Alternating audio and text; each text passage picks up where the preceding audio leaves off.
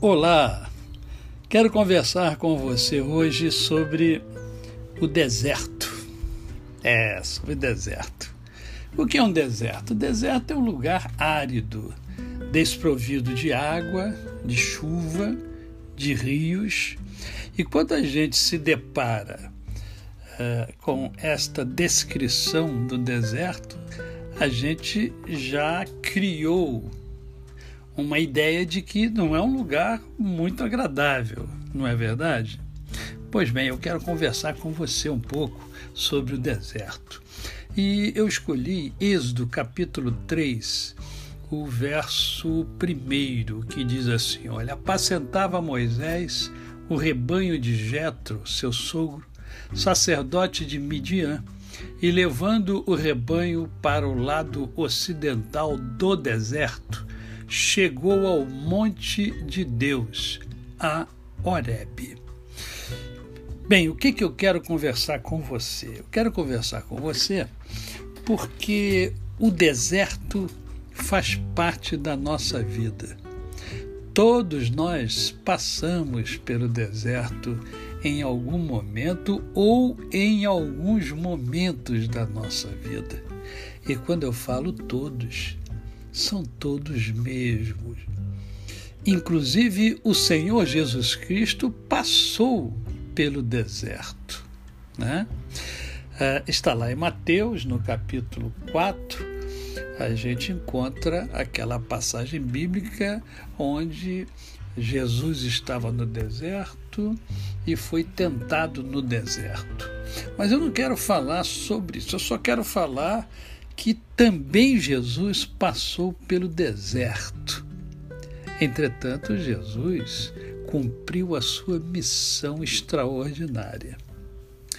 Isto nos mostra que nós também podemos cumprir a nossa missão e aprender coisas quando passamos pelo deserto.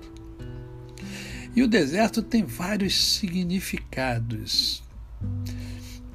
E eu trouxe aqui duas coisas apenas para conversar com vocês. Primeiro, o deserto é um lugar de conhecermos o zelo e as promessas de Deus. É no deserto que a gente se aproxima mais de Deus, que a gente observa o cuidado de Deus para conosco.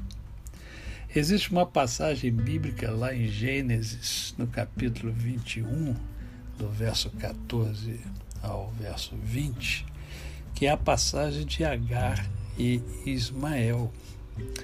Ismael, filho de Abraão, com Agar. E que por é, conflitos familiares, havia sido mandado embora da família. E Agar estava no deserto com Ismael. E lá no deserto, Deus se fez presente, porque Deus é um Deus que zela por mim e por você. Nós, seres humanos, somos o centro do olhar de Deus.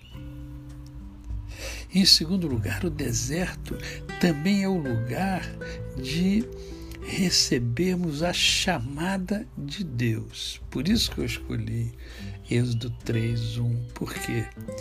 Porque é, é, é um texto que fala sobre o deserto.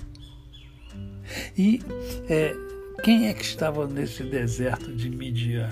Era Moisés. E o que que tinha lá no deserto de Midian? Tinha um monte chamado Horeb. E esse monte foi um monte onde ocorreu um diálogo que mudou a vida de Moisés.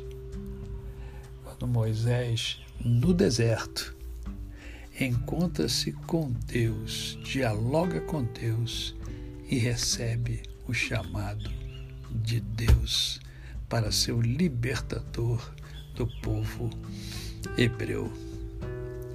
O deserto ele traz coisas positivas, porque também o sofrimento nos ajuda a descobrirmos forças aonde nós julgamos não ter.